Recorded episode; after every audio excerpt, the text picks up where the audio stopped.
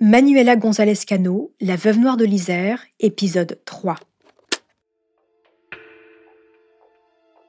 Un an et demi après la mort de Daniel Cano, Manuela est mise en examen et placée en détention provisoire pour l'assassinat de son époux.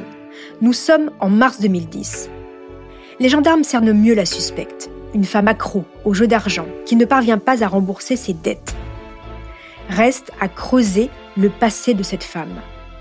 Ils vont découvrir qu'elle a eu de nombreux compagnons avant Cano. Et devinez quoi? Quatre d'entre eux ont été intoxiqués et deux en sont même morts. Bienvenue dans Homicide, je suis Caroline Nogueras.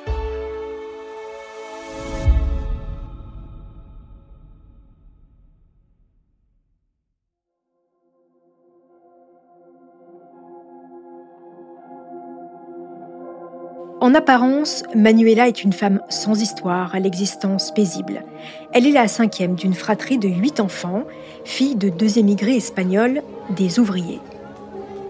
Elle a grandi dans les environs de Grenoble, sa famille est soudée et a toujours vécu modestement mais sans jamais vraiment manquer de rien. Les étés, il les passe au pays, en Espagne. Monitrice d'auto-école, elle a monté sa propre affaire en 1990.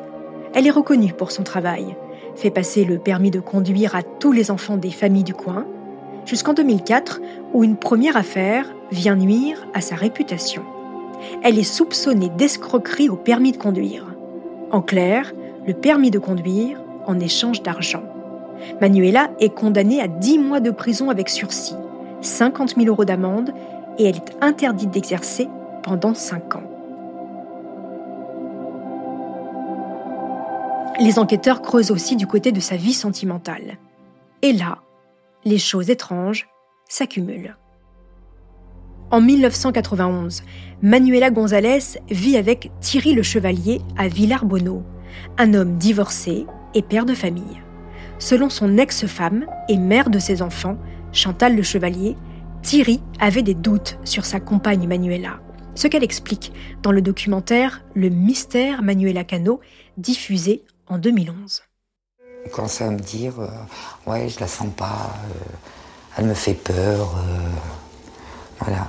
Et la première fois où il m'a dit ça, je me rappelle, on était dans la cuisine et je lui dis Non, mais pas, je lui dis Thierry, pas à ce point-là. Et, je ne sais pas pourquoi, je lui dis Mais elle va quand même pas te tuer.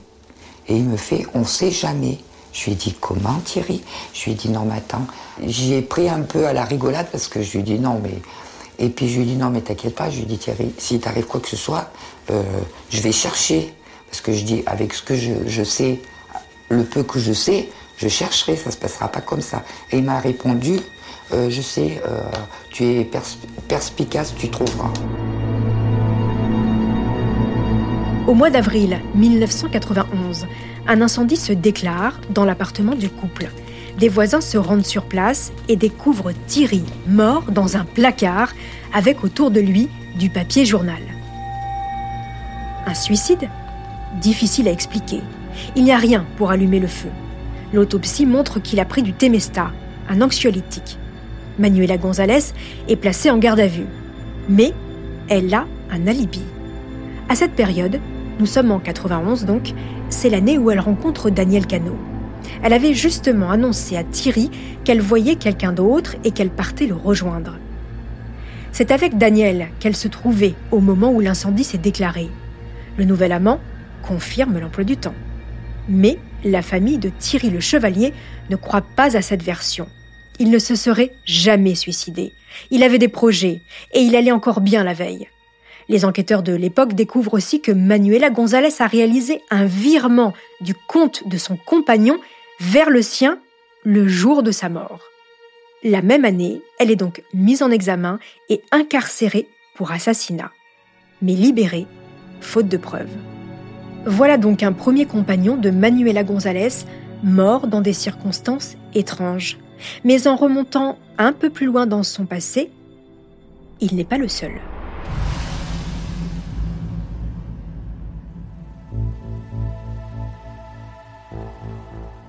En 1986, elle rencontre François Colazo, un barman. Quelques semaines après, Ils s'installent ensemble. D'abord au-dessus du café de Monsieur Abrignou, à côté de Villarbonneau. Leur histoire dure trois ans, jusqu'en avril 1989. Colazo est retrouvé mort, assis à la place passager de sa voiture, dans le garage de leur maison. C'est Manuela qui a appelé les secours. À l'époque, elle leur explique l'avoir découvert inanimé alors que le garage était encore plein de fumée. Son compagnon a été asphyxié par le gaz d'échappement de la voiture. Mais l'autopsie révèle un élément troublant. La présence d'anxiolytiques dans son sang. Après sa mort, Manuela a continué de toucher une rente mensuelle en son nom, comme s'il était toujours vivant, jusqu'à ce que l'assurance maladie le remarque. L'enquête a pourtant conclu à un suicide. Ça fait quand même beaucoup de compagnons morts dans les mêmes circonstances. Les enquêteurs continuent de fouiller dans le passé de la mise en examen et remontent jusqu'au premier compagnon de Manuela, Gilbert Martoya. Ils se sont rencontrés alors qu'elle était encore lycéenne, dans une fête foraine en 1978. Une belle histoire d'amour. Trois ans plus tard, naît leur fille, Virginie. Mais en 83, un événement bouscule le quotidien paisible de la famille Martoya. Gilbert est hospitalisé en urgence, opéré de l'œsophage et tombe dans un coma profond pendant trois mois, après avoir absorbé des anxiolytiques.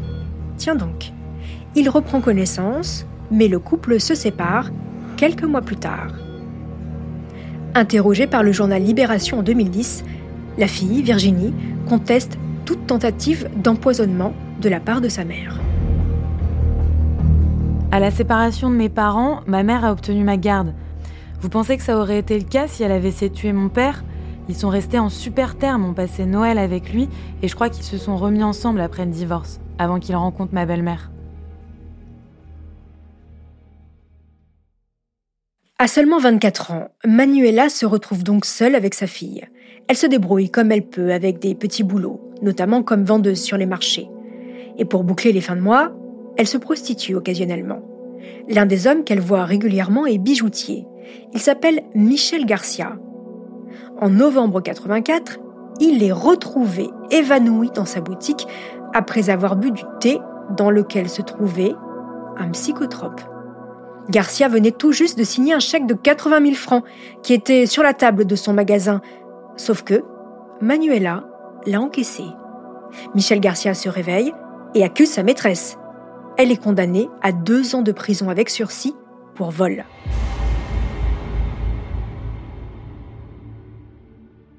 Les enquêteurs n'en reviennent pas. Comment cinq compagnons d'une seule femme ont pu mourir ou avoir frôlé la mort dans des circonstances similaires et surtout sans jamais aucun témoin? Toutes ces histoires d'amour, ou presque, se terminent de la même manière. Alors, aurait-elle reproduit un schéma similaire avec Daniel Cano en 2008 Six ans plus tard, le procès de Manuela Cano González s'ouvre devant la cour d'assises de Grenoble. Au micro de BFM TV, l'avocat de la partie civile, François Leclerc, insiste sur l'importance de ces éléments. Le fait de parler de son passé est extrêmement important et va nourrir les débats. Et je sais également que la défense refuse cela, et elle le refuse pour une bonne raison, c'est que évoquer son passé, c'est évidemment euh, évoquer des éléments à charge contre l'accusé. Comment va se dérouler le procès de la veuve noire de l'Isère Sera-t-elle reconnue coupable de la mort de son dernier mari? Avec tous ces éléments, mais sans preuve matérielle, les jurés vont-ils condamner Manuela?